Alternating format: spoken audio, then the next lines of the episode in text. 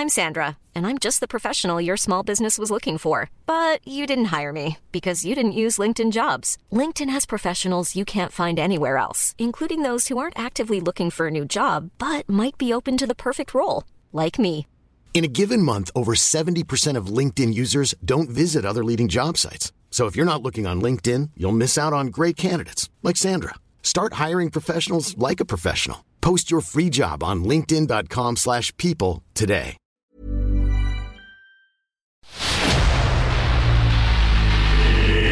Dedo en la llaga. Había una vez un mundo en el que nadie creía. Un país de historias inexplicables. Una nación con personajes asombrosos. Santo Tomás tenía razón. Hay que ver para creer. El México increíble. Las verdades que duelen. La voz de los que callan. El dedo en la llaga. Infórmate, diviértete, enójate y vuelve a empezar. El Heraldo Radio presenta El Dedo en la Llaga con Adriana Delgado.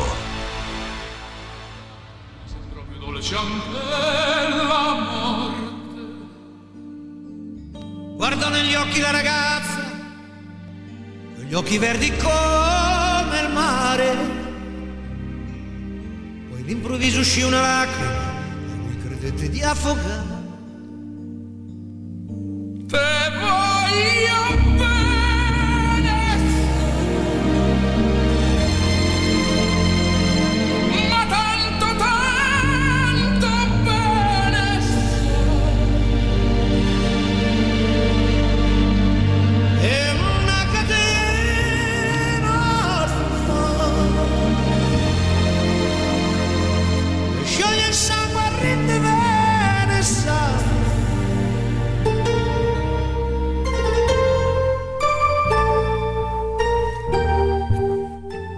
Donde brilla el mar y el viento sopla fuerte, en una antigua terraza frente al Golfo de Surriento, un hombre abraza a una chica después de haber llorado.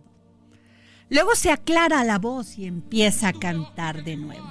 Te quiero bien, completamente, pero tanto, tanto bien, ¿sabes? Ya es una cadena que derrite la sangre dentro de las venas. Y así iniciamos este dedo en la llaga de este martes 2 de enero del 2024. Ya estamos aquí en nuestra cabina del dedo en la llaga para seguir informando, pero sobre todo, como siempre lo digo los viernes, gracias por habernos escuchado en el 2023 y gracias por este 2024, por permitirme entrar en su corazón, porque estamos vivos, porque hay que disfrutar la vida, porque no tenemos otra vida más que esta, porque cada minuto a minuto el pasado ya no importa, estamos en este presente. Así lo vivimos aquí en el dedo en la llaga cada vez que estamos con ustedes desde estos micrófonos. Así iniciamos este 2024, con mucho amor, con mucha fe, trabajando, agradeciendo todos los días que comemos, que tenemos a nuestros seres queridos, que algunos ya los perdimos y que siguen en nuestra alma, que todos los días podemos ser mejores personas, que cometemos errores, porque somos humanos. Pero que todos los días, cada minuto, tenemos la oportunidad de cambiar. Este año pasado, este 2023, perdí a Nala, mi perrita adorada. La vida y Dios me la prestó para amarla profundamente. Y empezamos este año agradeciéndole a Dios que aquí estamos con ustedes. Nos vamos a nuestro primer resumen informativo. El presidente Andrés Manuel López Obrador anunció que la Secretaría de la Defensa Nacional se encargará de dar mantenimiento a las carreteras federales dañadas por el transporte de material para el tren Maya. La titular de la Secretaría del Bienestar, Ariadna Montiel, dio a conocer que este miércoles 3 de enero iniciará el pago de las pensiones del bienestar y que debido a la temporada electoral se adelantará el pago de pensiones y becas que otorga la dependencia. En el primer bimestre del año se hará además del depósito correspondiente el de los meses de marzo-abril, así como el de los meses mayo y junio. El empresario Jonathan Alexis Weinberg Pinto, presunto prestanombres de Genaro García Luna, ex titular de la Secretaría de Seguridad Pública durante el gobierno de Felipe Calderón, fue detenido en Madrid, España, por participar en una organización delictiva que desvió más de 5 mil millones de pesos que estaban destinados a gastos de inversión en dicha secretaría y que ocultó en Barbados, Panamá y Estados Unidos. En 2023, el Instituto Nacional de Migración recuperó más de 60 cuerpos de migrantes que intentaron cruzar a Estados Unidos por el río Bravo, la Sierra, el desierto o al caer de algún tren. También señaló que se identificaron a 106.778 menores de edad, de los cuales 76.464 tenían menos de 11 años y 30.314 contaban con entre 12 y 17 años. Todos ellos quedaron bajo la tutela del Sistema para el Desarrollo Integral de la Familia en Chiapas con una demostración de músculo juvenil, una parada militar al ritmo de Panteón Rococó y Los Ángeles Azules, una multitudinaria asistencia zapatista nacional e internacional, el subcomandante Moisés, vocero del Ejército Zapatista de Liberación Nacional, dio un mensaje contundente. La propiedad debe ser del pueblo y común, y el pueblo tiene que gobernarse a sí mismo. El presidente Andrés Manuel López Obrador abrió el tramo Cancún a Palenque del tren Maya. El jaguar rodante significará a los pobladores la incursión en la modernidad de esta localidad fronteriza. En el contexto del 63 aniversario de la fundación de la Universidad Autónoma de Guerrero, su rector Javier Saldaña Almazán dio a conocer que detectaron que hay 600 trabajadores en la nómina con más de dos plazas y se dio de baja a 300 becarios porque cobraban sin estar inscritos. Saldaña Almazán anunció que las autoridades de la universidad iniciaron una revisión interna para detectar a trabajadores universitarios que tienen de dos a cuatro plazas. Recordemos que desde el pasado 27 de septiembre, Javier Saldaña comenzó de manera formal su nuevo periodo correspondiente al 2023-2027 y con él sumará 12 años al frente de la institución. En estos tres procesos ha participado como candidato único. Antes estuvo Asensio Villegas, quien ya falleció. Y regresamos aquí al dedo en la llaga y pues informarles que la comisión, la comisión ambiental de la megalópolis informa que este lunes a las 8 horas se registraron concentraciones promedio de 24 horas que alcanzaron 129.7 microgramos por metro este, cúbico de partículas PM10 en la estación Villa de las Flores, municipio de Coacualco, de Berrizabal, Estado de México. O sea que estamos contaminados debido a que la noche del 31 de diciembre y la madrugada del día de hoy se presentaron, de ayer, perdón, se presentaron emisiones extraordinarias generadas por la quema masiva de pirotecnia que incrementaron los niveles de contaminación por partículas en distintas zonas del Valle de México. O sea, que estamos con contaminando nuestro ambiente, que la nata esta que ve usted negra en el cielo es porque salimos a quemar cohetes, a poner este, ¿cómo se llama? Bengalas. O sea, nosotros mismos contaminándonos, matándonos y sobre todo afectando a los animalitos. Porque si usted no sabe, a quienes afecta más los cohetes es a los animalitos. Muchos de ellos se asustan, muchos de ellos se deprimen, muchos de ellos incluso corren y muchos de ellos se suicidan porque no pueden con los cohetes, no entienden, no entienden de qué se trata y muchos de ellos corren, se golpean y muchos de ellos mueren. Así que antes de poner un cohete o prender un cohete, por favor, un cohete, piénselo tres veces Piénselo porque no solamente está usted siendo feliz prendiéndolo, sino que está matando personas, entre ellos a nosotros. Bueno, y a quien no le fue nada bien en este inicio de año es a Japón. Y lamentamos mucho porque fíjense que un avión de Japan Airlines con 300 pasajeros se ha visto envuelto en llamas al aterrizar en el aeropuerto de Tokio, Haneda.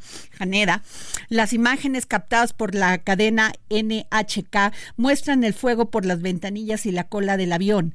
El vuelo HAL 516 había despegado de la isla de Hokkaido y las primeras hipótesis, según informaron las autoridades, es que el vuelo pudo haber chocado con un avión de la Guardia Costera japonesa al tocar tienda, tierra, perdón, en Haneda. Según informan Japan Airlines, los 367 pasajeros y los 12 miembros de la tripulación han sido evacuados. Hay imágenes en las que se ve a los pasajeros bajando por los toboganes este, estos toboganos que ponen para, para, para salir del avión, que son como este, inflables, y corriendo por el aeropuerto de Anjaneda a Huaneda, cuyos vuelos fueron cerrados tras el incidente. Esto aunado a que pues se ha confirmado la muerte de 57 personas después de que un terremoto de magnitud 7.5 sacudiera la costa oeste de Japón el lunes, según autoridades locales. El terremoto del día de Año Nuevo fue el más grande que ha ocurrido en el país desde 2011. Terrible lo que está pasando en Japón. Les mandamos todas nuestras condolencias y por eso hay que vivir la vida, hay que ser mejor ser humano, hay que disfrutar minuto a minuto. Y bueno, José Antonio Crespo, querido historiador y analista político, gracias por tomarme la llamada para el dedo en la, en la llaga. ¿Cómo te va de inicio de año? ¿Qué tal? Muchas eh, gracias y con mucho gusto, Adriana. Aquí estamos para comentar todo lo que gustes. José Antonio, me quiero nada más introducirnos a este tema que es tan importante para nuestro país con una cápsula que preparamos sobre qué se está jugando electoralmente en este 2024. De acuerdo. El 2 de junio de 2024, México llevará a cabo el proceso electoral más grande de su historia. Millones de ciudadanos acudirán a las urnas para elegir 19.746 cargos locales y 629 federales, incluido el máximo cargo de elección popular del país, la presidencia de la República. En el ámbito federal estarán en juego 629 cargos, la presidencia de la República y el Congreso Federal compuesto por 128 senadores y 500 diputados. De acuerdo con información del Instituto Nacional Electoral por la Cámara de Senadores, senadores serán 64 senadurías por el principio de mayoría relativa, 32 por el principio de representación proporcional y 32 senadurías de primera minoría, mientras que en la Cámara Alta son 300 diputaciones de mayoría relativa y 200 de representación proporcional. En los estados de Chiapas, Guanajuato, Jalisco, Morelos, Puebla, Tabasco, Veracruz y Yucatán se elegirán las gubernaturas. En la Ciudad de México se elegirán 287 cargos, jefatura de gobierno, 16 alcaldías, 66 diputaciones locales y 204 concejalías. En el Estado de México se renovarán las 125 alcaldías mexiquenses y las 75 diputaciones locales. Serán 1.300 cargos los que se someterán a votación en las urnas.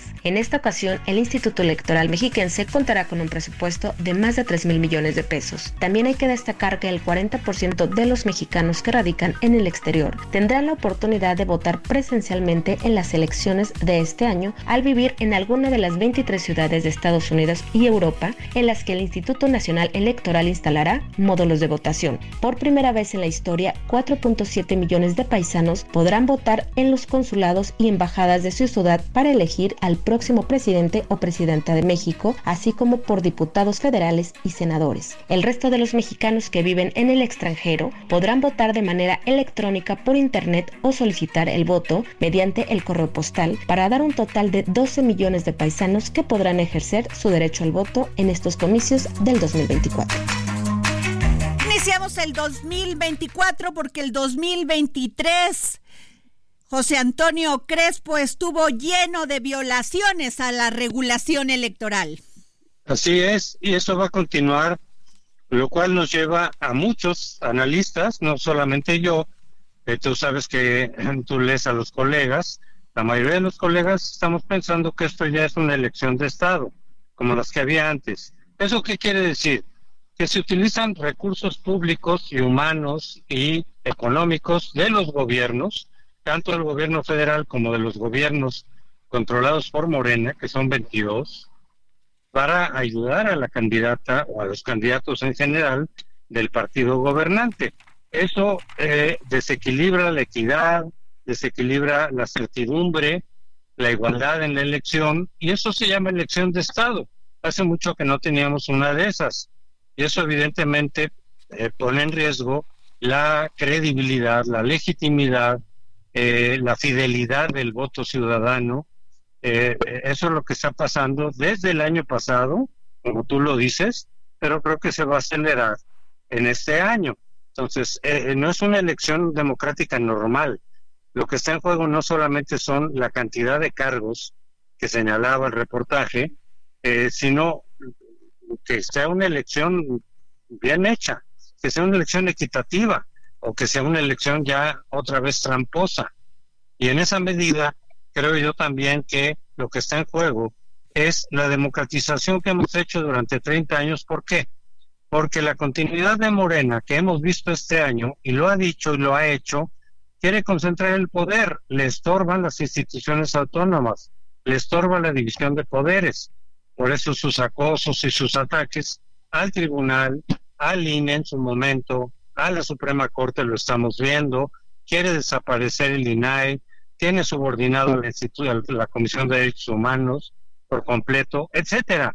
Entonces, un proyecto, el Plan C, que implica tener la mayoría calificada para cambiar la Constitución al gusto del presidente o presidenta, eh, implica la posibilidad de concentrar todo el poder en el Ejecutivo, como, como pasaba hace 40 años. Eso también está en juego. No es nada más a ver qué candidato gana. Ojalá fuera eso. A ver qué proyecto le gusta más a la gente y adelante. De eso se trata la democracia. No, aquí están en juego mucho más cosas. Pero, a ver, José Antonio, gran parte de nuestros representantes de la oposición los hemos visto este pasado año 2023 cambiando de partido, cínicamente pasándose a otro bando, como dicen los jóvenes, para apoyar políticas del partido en el poder. Miles de mexicanos, José Antonio Crespo, salimos en febrero a protestar por aquel plan B del gobierno federal. Así es. Mira, ¿Qué pasa ahora, José Antonio? No hemos aprendido la lección tantos años. no, no, hemos aprendido y no se va a aprender. Los ciudadanos pueden aprenderla, sí, pero eh, los políticos, la naturaleza de los políticos, y aquí hablo de todos los partidos, es el poder, buscar el poder donde y como sea, cambiar de principios si es necesario. Por supuesto hay excepciones. Yo conozco muchos políticos íntegros, pero no son la mayoría. La mayoría está buscando el poder. Si puedo en este partido y mientras este partido me dé poder y cargos, aquí me quedo y lo defiendo con todo. Si ya no me dan lo que yo quiero, me paso al, partido enemigo, al, que yo criticaba, contra el cual voté, y ahora voy a decir que es una maravilla. Y aquí el ataque, la, bueno, la crítica que tú haces y que yo comparto, no es solo a los políticos que se cambian de partido, que por supuesto es criticable porque quiere decir que no tienen principios. Es como aquella famosa de frase de, de Groucho Marx, estos son mis valores, mis principios, y si no te gustan aquí tengo otros, los que quieras. No tienen con ninguna consistencia con sus valores. Con incongruencia. Pero, lo que quería agregar, nada más, Adriana, es que también la responsabilidad es de los partidos que los reciben. Así es. Y una cosa es que yo me quiera ir de mi partido porque ya no me da lo que yo quiera, y la otra es que el partido que fue mi enemigo, al que critiqué durante años, me diga, sí, bienvenido, vente para acá. Te veíamos como corrupto, te veíamos como hipócrita, como racista, pero ahora nos conviene que vengas, vente para acá, ahora eres un gran hombre valiente, íntegro. También los partidos que reciben a todos esos políticos son, nos están reflejando que sus principios, sus valores en realidad son pura demagogia. Pues este es el 2024 que nos va a tocar hacerle frente, José Antonio, con esta incongruencia que hay dentro de los partidos y no solamente pues la ideológica, sino ya es raya en lo miserable, perdóname que te lo diga así. Así es, no, yo coincido contigo, es una inconsistencia, una incongruencia, como te digo, una falta de valores reales, una falta de integridad de eh, políticos de todos los partidos. O sea, no se salva uno, José Antonio, no se salva. Lo de Erubiel Ávila es verdaderamente vergonzoso. Y no porque se quiera ir a otro partido, sino porque había declarado que Claudia Sheinbaum pues no representaba los, los valores e ideales de él, ya no del otro partido, ya no del PRI. Tenemos, tienes razón, pero está también ahí el clavadista Rommel, que votó en contra de todo lo que Morena proponía, que también criticó duramente a Morena, y ahora es su candidato para la alcaldía de Mérida. Entonces, pues tan, tan incongruente uno como, como el partido que lo recibe. Por eso me refiero a que ¿Qué pasa? ¿Por qué tenemos partidos ¿Por qué tenemos esta crisis de valores, José Antonio? ¿Por qué no hemos entendido? ¿Por qué seguimos votando por estos representantes populares? Porque es lo que hay y entonces la gente, bueno, primero porque mucha gente les cree, ¿no? hay muchísima gente que les cree a tal o cual partido. Y ahorita obviamente quien más fuerza tiene es Morena, pero en su momento le creímos al PAN, o le creyeron varios, le creyeron al PRI. La gente es muy crédula, quiere creer fantasías, quiere creer en la honestidad de los políticos y luego resulta que no es cierto. Entonces eso por un lado. Por otro lado, pues porque hay que votar por alguien de, al, al que menos mal veas. Y en eso consiste la democracia. Yo insisto, y hay que insistir en que la democracia no es que surja el partido bueno y santo, sobre los malos, porque eso no existe. Todos los partidos tienen, se cuecen habas en todos. Lo que hace la democracia es equilibrarlos para que ninguno tenga demasiado poder. Ahorita Morena tiene demasiado poder, no todo, afortunadamente. Es que no es el tema de que Morena no se entiende, José Antonio, no se entiende que no es que Morena gane, sino que hay que equilibrar el poder, como bien lo dices. Exactamente. Para que no se abuse de él. La gente que está convencida con Morena y está en todo su derecho, pero que piense de no darle demasiado poder, si es que le importa en algo la democracia con todo lo que eso implica, que es muchísimas cosas, incluso reducir y combatir la corrupción en serio, cosa que no ha pasado, castigar a los corruptos, cosa que no ha pasado. Ahí anda Peña Nieto feliz en España, ¿Qué ¿no? tal? No, bueno, en República Dominicana tomándose fotos con los dueños de este campo de golf, muy caro, por cierto, y no pasó nada. Él sigue jugando golf y paz. ¿Y dónde están todos los señalamientos de corrupción a su administración? Se quedan solamente a nivel de propaganda. Eh, por eso, obviamente, nuestra democracia ha avanzado, porque antes no teníamos ni esto, pero le falta mucho. Por eso hay que defenderla. Entonces, la idea de la democracia no es que suba el partido impoluto, el líder impoluto, íntegro, honesto, porque no existen. La esencia de la democracia es que no le dese todo el poder a nadie, que se equilibren, que se vigilen mutuamente, que se pongan contrapesos. Y desde luego hay otras instituciones que también tienen ese papel. Pero entre los partidos no es que a ver, yo no he defendido, tú me conoces, al PRI ni al PAN. Yo los he criticado toda la vida lo que había que criticarlos. Y sin embargo, ahorita digo, yo prefiero votar por la candidata del PRI y el PAN. ¿Por qué? Porque Morena me resultó peor para mí, a mi juicio, y porque tiene demasiado poder, y porque si tiene más poder va a seguir desarticulando lo que hemos logrado en los últimos 30 años. Entonces yo prefiero que sigan manteniéndose y fortaleciéndose los equilibrios para que ninguno pueda hacer lo que se le pegue la gana, no porque sean buenos ni íntegros, porque ninguno lo es, sino para precisamente que no puedan tener todo el poder para hacer lo que les pegue la gana sin que nadie los pueda frenar. Tenemos un gran problema, José Antonio, yo lo veo así, es este, esta, pues, no sé, la terrible incongruencia, eh, no estamos analizando verdaderamente cuando vamos a emitir un voto y además estos este escándalos tanto en el INE como en el Tribunal Federal Electoral me parece terrible empezar así cuando ya se aproximan elecciones presidenciales en junio. Y eso es justamente parte de lo que te digo que ha hecho este gobierno golpear a esas instituciones porque le estorban, le ayudaban cuando estaba en la oposición, pero en el poder te estorban. Lo que está pasando en el INE, lo que está pasando en el tribunal, lo que está pasando en la Corte, se debe a los acosos y ataques del gobierno, porque no los tiene subordinados. En cambio, no hay ningún ataque ni ninguna crítica a la Comisión de Derechos Humanos. ¿Por qué? Pues porque la tiene totalmente sometida. José Antonio. Lo que, no le, gusta al presidente es la autonomía. Se nos va, viene la guillotina, pero te agradezco como siempre que nos hayas tomado la llamada. Con mucho gusto, Adriana, un abrazo y feliz año. Igualmente, nos vamos a un corte. Sigue a Adriana Delgado en su cuenta de Twitter arroba Adri Delgado Ruiz. Además, te invitamos a enviar tus opiniones y comentarios en texto o por mensaje de audio a través de WhatsApp al 55 2544 3334.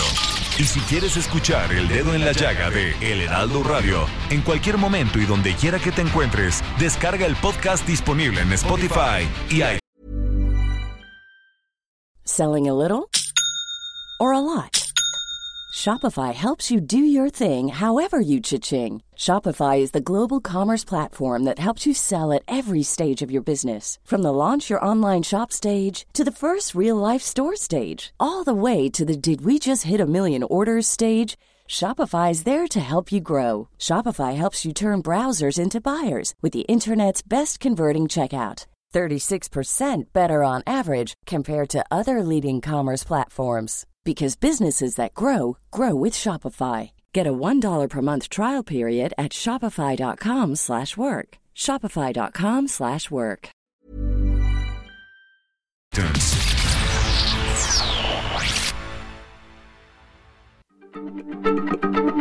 Heraldo Radio, la H se lee, se comparte, se ve y ahora también se escucha.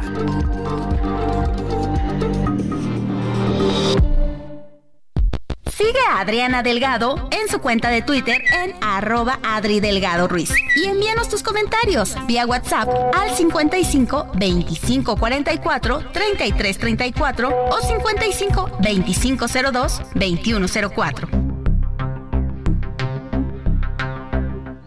Regresamos aquí al, al, dedo en la llaga. Soy Adriana Delgado en este martes 2 de enero del 2024. Son las 3 de la tarde con 31 minutos. Y bueno, el secuestro de 31 inmigrantes en Tamaulipas ha sido confirmado por las autoridades estatales. Los migrantes fueron interceptados el 30 de diciembre mientras viajaban en un autobús que cubría la ruta entre Monterrey y la frontera. Y esto, bueno, ahora todos estos autobuses o medios de transportes este, que llevan a, migrantes o a personas de estas de esta parte de la de la frontera con Estados Unidos están siendo resguardados por la Guardia Nacional. Sigue la violencia. Eh, David Saucedo, especialista en seguridad pública y consultor en programas de gobierno. Gracias por tomarnos la llamada y lo mejor para este 2024. Gracias, Adriana. También te deseo un feliz eh, año nuevo y te mando un abrazo con mis mejores deseos.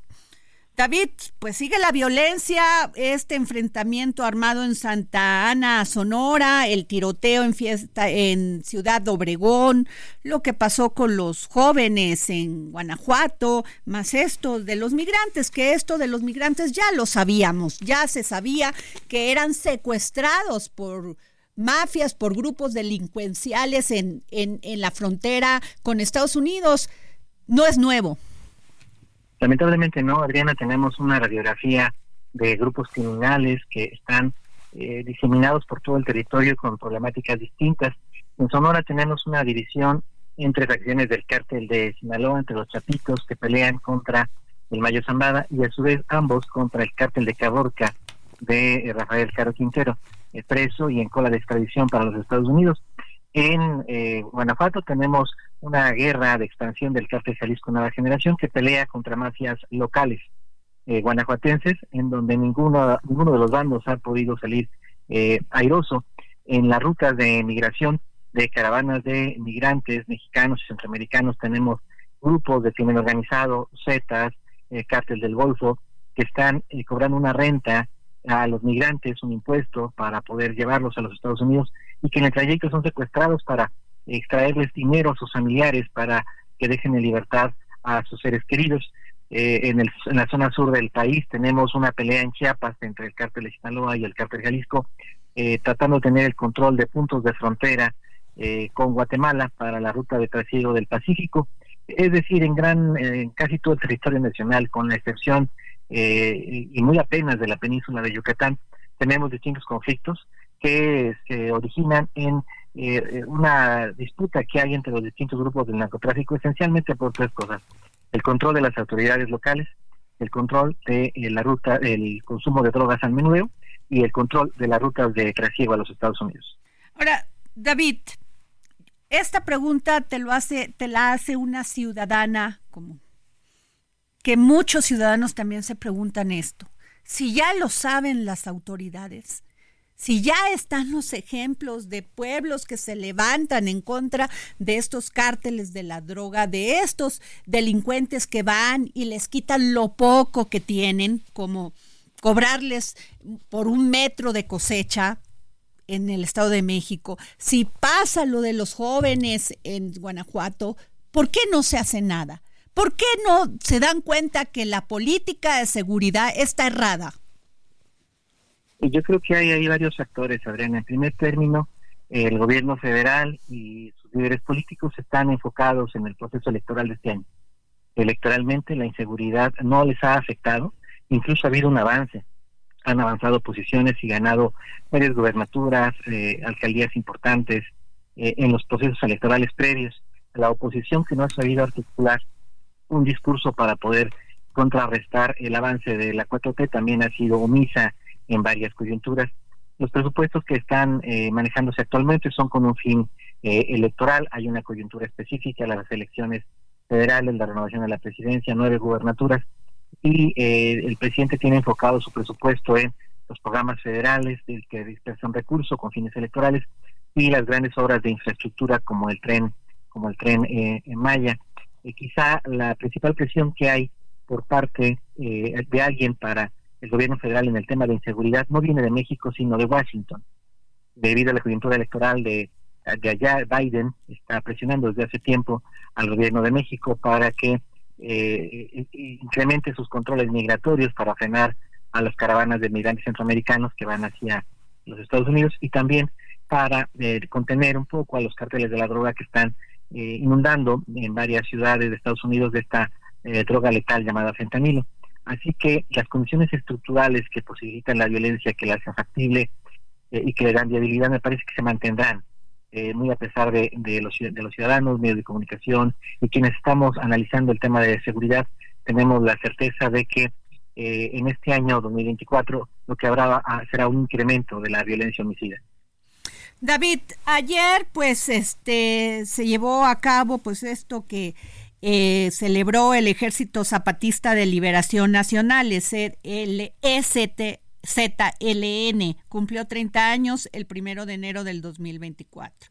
Dice, esto dijo el comandante Moisés, vocero del EZLN. No hay más que dos cosas, que la propiedad debe ser del pueblo y común, y que el pueblo tiene que gobernarse en sí mismo. Eso dijeron ellos después de 30 años, en un Chiapas donde pues está gobernado por los grupos de los delincuenciales. O sea, todos los días tenemos información que en Chiapas pues ya tomaron tal pueblo, que los habitantes están defendiendo. Ya no entendí. Bueno, el STLN está tratando de resurgir en este contexto. Chiapas eh, se ha vuelto nuevamente en noticia debido a los conflictos que hay por el control de distintos municipios eh, que hacen frontera con Guatemala y también municipios que donde está el corredor de migrantes y de trasiego de, drogas. El SKLN prácticamente del, desde el sexenio de Vicente Fox eh, fue eh, marginado de la vida de la vida política, tiene apariciones esporádicas de coyuntura. Veremos en esta ocasión la, la, presencia, la medios de comunicación y su activismo político es de largo plazo o únicamente es de, coyuntura. Muchos quisiéramos que nuevamente tuvieran un papel protagónico por lo que en su momento representaron. Quizá ya no a nivel nacional no les alcanzaría para tanto, pero por lo menos para presionar, en efecto, como tú bien señalas, para que las autoridades federales pongan atención en Chiapas y finalmente traten de desbaratar este dominio criminal que hay en varias regiones de este, de este estado del país.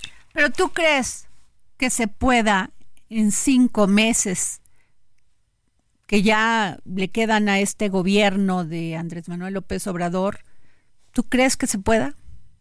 No, desde luego que no, lo único que van a hacer es administrar el conflicto con el objeto de que la violencia en su caso no afecte los resultados electorales de los candidatos de la de la 4T. Hay algunos estados del país en donde seguramente la violencia ya empezará a mermar los niveles de eh, popularidad tanto de, del partido del presidente de Morena como de algunos de sus candidatos. Eh, seguramente eso tendrá, eso sucederá. Hasta el momento no se ha apreciado. En realidad la violencia eh, no es atribuida ni al presidente, ni tampoco al gobierno federal, ni tampoco a las estrategias de seguridad. se focaliza y se dirige esencialmente hacia los alcaldes y a los grupos de crimen organizado. Esa es la percepción ciudadana. incluso instituciones como la Guardia Nacional, el Ejército, la Marina, siguen teniendo altas calificaciones eh, en, de evaluación de gestión por parte de los ciudadanos, pero esto en algún momento dejará de ocurrir en tanto que no hay resultados y en tanto que poco a poco la Guardia Nacional empieza a tener fricciones y un desgaste en el contacto directo con la ciudadanía por los fracasos que ha tenido en el combate a la inseguridad. Muchas gracias, David Saucedo, especialista en seguridad pública y consultor en programas de gobierno. Gracias, querido amigo, por tomarnos la llamada siempre, siempre para el dedo en la llaga.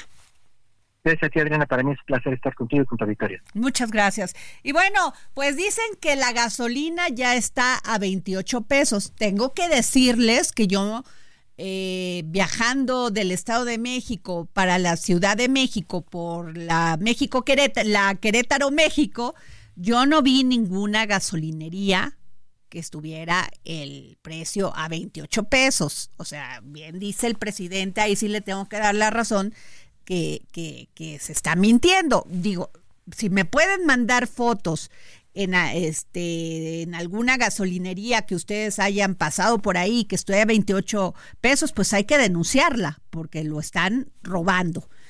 Y tengo en la línea a mi querido Ramsés Pech, analista experto en la industria de hidrocarburos, energía y economía. ¿Cómo estás, mi querido Ramsés? Bien, iniciando este 2024. ¿Cómo estás? ¿Cómo lo empiezas, mi querido Ramsés? Con muchas preocupaciones, porque la semana pasada con el decreto de la planta de hidrógeno hay que agarrarnos muy fuertemente porque va a estar bien problemático. Quiero que me expliques eso porque me quedé helada en mi, en mi silla cuando estaba leyendo esta información, que habían expropiado la este esta planta en, en Tula.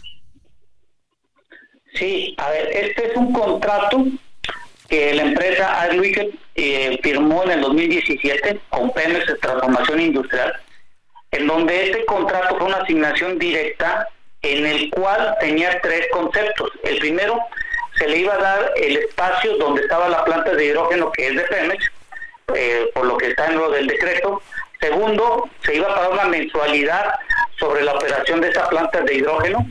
Y tercero, se iba a entregar el, se iba a entregar hidrógeno y el cual se iba a pagar una cierta cantidad por cada eh, miles de millones de, de BTU que se entregara. ¿Qué es lo que sucede con esto? Que este es un contrato a 20 años entre dos particulares, es decir, entre Pemex Transformación Industrial y la empresa privada francesa. Entonces hay unas cláusulas en donde dicen de recesión, eh, en casos de fuerza mayor, o otras donde se pueda cancelar el contrato. Y leyendo yo el contrato que tuve acceso, en ningún momento hay una cláusula en donde pueda haber una recesión por parte de una expropiación o algo por el estilo. Entonces, aquí hay algo y se está dando un precedente muy peligroso. Primero, el nearshoring y los contratos de infraestructura o lo del tren transoceánico o los contratos con la Comisión Federal de Electricidad o la Secretaría o con, o con Pemex, va a haber un gran problema porque si en dado caso te dan un contrato como un terreno, tú haces la inversión, tienes firmado un contrato que va a durar 20 años, mañana te lo quitan y quién, y quién te va a recuperar toda esa inversión que acabas de realizar tú. Ahora, esto es así de fácil, lo, el recurso que tiene la, la, esta planta francesa es el amparo.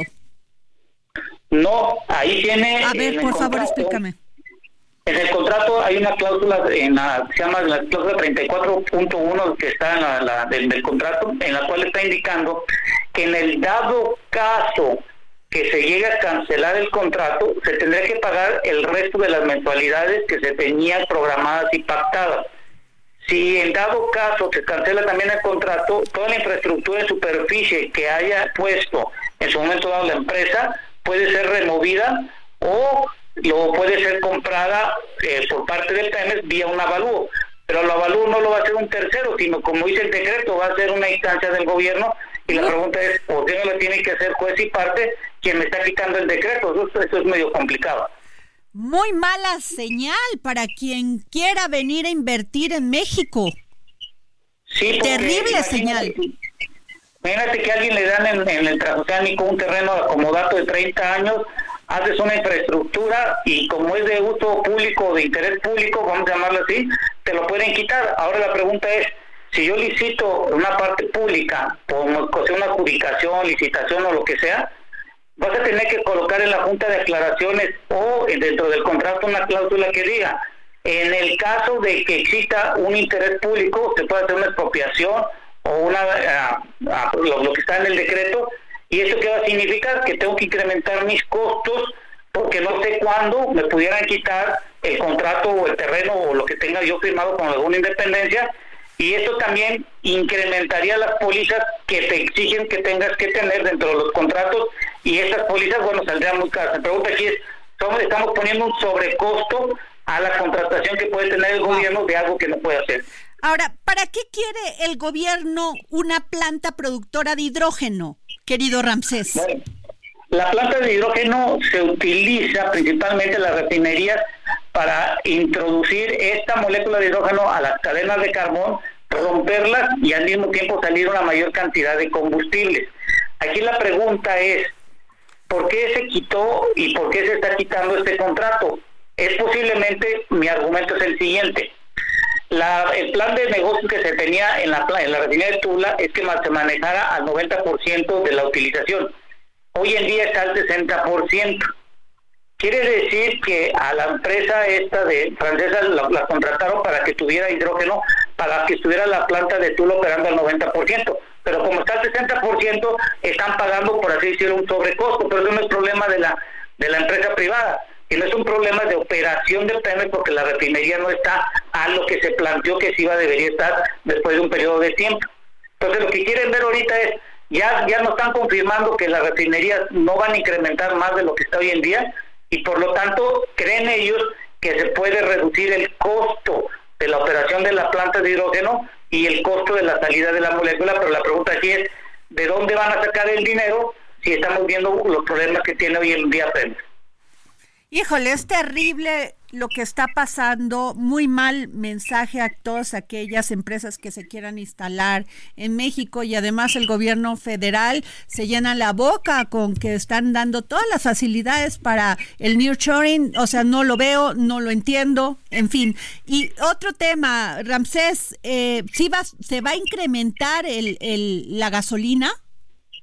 No, lo que se incrementó fue el impuesto, el IEPS eh, estábamos pagando casi 4.95 pesos, 5.90 y tantos pesos por cada litro y hoy estamos pagando 6.17. Es con respecto al 10. Con lo que el comentario que dijiste este, hace un momento, el día de ayer la Comisión Regulada de Energía en su página, una estación de servicios en Veracruz tenía el precio a 29.99 el costo de la gasolina. Esa en Veracruz, en el municipio de Emiliano Zapata. Hoy la más alta es en Jalisco, que está más o menos casi a los 27 pesos. Pero son estaciones de servicio muy esporádicas, pero el promedio de la nacional se ha mantenido entre 22.15, 22.25. Entonces, no hay un incremento tal cual, pero sí hay un incremento en ciertos lugares que depende mucho de la logística para que llegue el combustible. Híjole, qué terrible, eh, Ramsés. Nos espera un año complicado.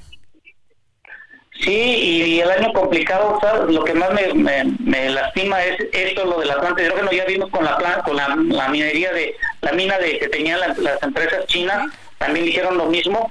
Y aquí lo único que estamos haciendo es que estamos yéndonos a negociar o a pelear en tribunales y el inconveniente es que es dinero y pérdida de tiempo. Yo creo que sería mejor que Pemex se pusiera con la compañía privada y dijera, ¿sabes qué? Yo no voy a utilizar tanto hidrógeno, este, vamos a bajarle, vamos a adecuarlo del contrato, vamos a hacer esto y continuamos con este contrato, porque de otra forma yo creo que sería muy lastimoso y sobre todo el mensaje que daríamos a los nacionales como extranjeros que quieren invertir. Te voy a, a, decir a decir una frase de Milton Friedman. La, la solución gubernamental a un problema es habitualmente tan mala como el mismo problema.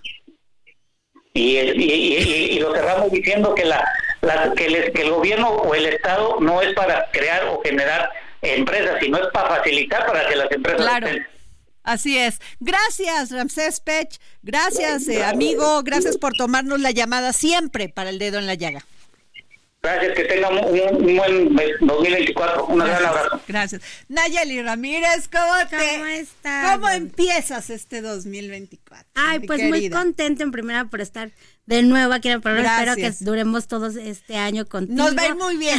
Vamos a decretarlo juntas. Nos va a ir muy bien. Nos va a ir excelente. Salud, mucho amor mucho dinero, mucha abundancia, hay que pedirlo con fuerza en el alma. Y creer en todo lo y que creerlo, siempre creerlo, no lo pienses mal, no digas, es que yo no, siempre cuando tengas un pensamiento malo, decir, viene todo lo bueno. Sí, ya empezamos con todo porque, ¿qué crees? Que te traigo todos los estrenos que, bueno, algunos de los estrenos que ya se anunciaron para este 2024, que ya los estaremos nosotros, eh, pues, mencionando en toda esta parte del programa, porque tú eres muy cinéfila, te gusta mucho ver series, nos has traído también muy buenas recomendaciones. Y pues eh, va a haber un spin-off de Beetlejuice, bueno, va a haber una secuela de Beetlejuice, que fue una película muy famosa y que ahora eh, regresa Michael Keaton, regresa Winona Ryder. Entonces vamos a ver. Sí, la ya los necesitamos ver en la pantalla. Ya no es pantalla grande, hay que ver. Bueno, sí, en pantalla grande y en pantalla chica. De streaming, en, pantalla de streaming. Entonces vamos a ver esta nueva versión. E, esa está, la esperamos para verano, que tú sabes que en verano, pues lanzan como todos estos títulos que vienen con, con éxito para que tú los veas en tus vacaciones. Nosotros no tenemos vacaciones, pero los veremos en otros fines de semana. Entonces, eh, Beetlejuice. También viene la, la otra nueva película del Joker en donde Lady Gaga va a ser parte de wow. ya se ya se dieron a conocer algunas imágenes. También va a ser en verano va a ser en agosto entonces para que lo pongas ahí en tu calendario y sepas. Y también cree ellos piensan que se va a estrenar aparte del streaming se va a estrenar en, cine como fue la primera parte. Y Joaquín Phoenix vuelve. La verdad es que yo creo que promete mucho esta esta película. Entonces ya veremos a ver que en qué en qué nos, qué nos traen y Lady Gaga, pues es una muy buena. es el, el, el, actor de Napoleón. Ajá, ¿qué te ah. pareció Napoleón, eh? Déjenme ya, no, la que me encantó la producción fantástica, la historia no, el guion no me gustó porque le ponen, lo hacen ver a Napoleón como el eterno enamorado de Josefina, de Josefina eh, van más sobre la historia de amor y no sobre el gran estratega de guerra que era Napoleón. Ajá, y eso es lo que muchos de los fans que la vieron se quejan de eso, pero yo siento que va a haber ahí otra ah, parte. pues espero, ¿eh? porque les faltó mucho eh, hablarnos de esa estrategia política, de, Tailena, de Tailenar, de Fouché, de todo lo que vivió políticamente en ese momento, porque él no estaba, él estaba siempre combatiendo. Ajá. Y el gobierno lo dejaba en manos de estos dos personajes. Y él, por ejemplo, bueno, el tráiler es espectacular, entonces la verdad todos esperábamos como más de esa película. Y también también hasta ya estaban nombrando como que podía ser un nominado al Oscar. A lo mejor sí va a ser nominado, pero no perfecto. El guion no me encantó. Ese es mi. Pero eso yo creo que tiene mucho que ver para ver si gana o no. Oye, ¿te puedo hacer rápidamente una recomendación, por favor? Al principio estuvo media lenta esta película del maestro. Ya está en las plataformas. En las plataformas. ¿Está en dónde? ¿Amazon o en Netflix? Porque no me acuerdo dónde la vi. Pero la actuación de Bradley Cooper es maravillosa. Es la vida, pues, de este gran, em, este ¿cómo se llama? Director de orquestas, que es este Leonard Bernstein. Maravillosa película. La En Netflix, En Netflix. Netflix. Por favor, véanla, El Maestro. Y que también dicen que puede ser nominado al Oscar por esa película, ¿eh? ¿Ah, sí? Sí, no, que- bueno. que puede- que es la un actuación candidato. de él es espectacular. Sí, él es muy bueno, no, ¿verdad? No, no. Además, lo, este, ¿cómo se Lo dice? Caracterizaron. Haz de cuenta que era igualito, los, las, las, los, este, toda su vida personal, pero, eh, no, bueno, ¿qué les puedo decir? Creo que. Bradley Cooper ha venido siendo, es un actor que ha venido desde muy abajo y se ha, ha hecho muy buenos Canta, papeles. baila, eh, actúa Hace comedia romántica, pero te hace drama, Sí. pero también te hace eh, acción. O Gran sea, actor. Es, un gran actor y yo creo que ya merece una buena... Oye, ya no recuerdo quién es la, la, este, La actriz. La, la actriz. Es Carly Mulligan. Guau, también. También. No, no, no. Esa niña ya le recibió un Oscar. Él ya, ya recibió Pero una- ella- Ella, no sé, pero te investigo. No, espectacular la, la historia de, de este director de orquesta y su esposa, que era Felicia, Felicia Montealegre. Ella no ha recibido... Era chilena. Ajá. Ella no ha recibido, pero ya fue nominada No, varias veces. Espectacular. Es que es muy buena. Bueno, a ver otro antes de irnos, mi querida. Pues viene Dune también con Timothy Chamalet. Ajá. Entonces yo creo que sí, es bueno que la, que la pongamos también en el canal. Esa ya se estrena en febrero. Entonces ya tenemos para febrero una película. Ahorita estamos esperando todo lo que va a llegar en enero de Holdovers y... Bueno, ya nos vamos. Gracias. Nayeli. Y así iniciamos este dedo en la llaga. Nos escuchamos mañana. El Heraldo Radio presentó El Dedo en la Llaga con Adriana Delgado.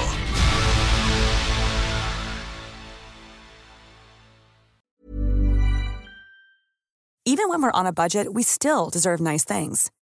Quince is a place to scoop up stunning high-end goods for 50 to 80% less than similar brands. They have buttery soft cashmere sweaters starting at $50, luxurious Italian leather bags, and so much more. Plus, Quince only works with factories that use safe, ethical, and responsible manufacturing. Get the high-end goods you'll love without the high price tag with Quince.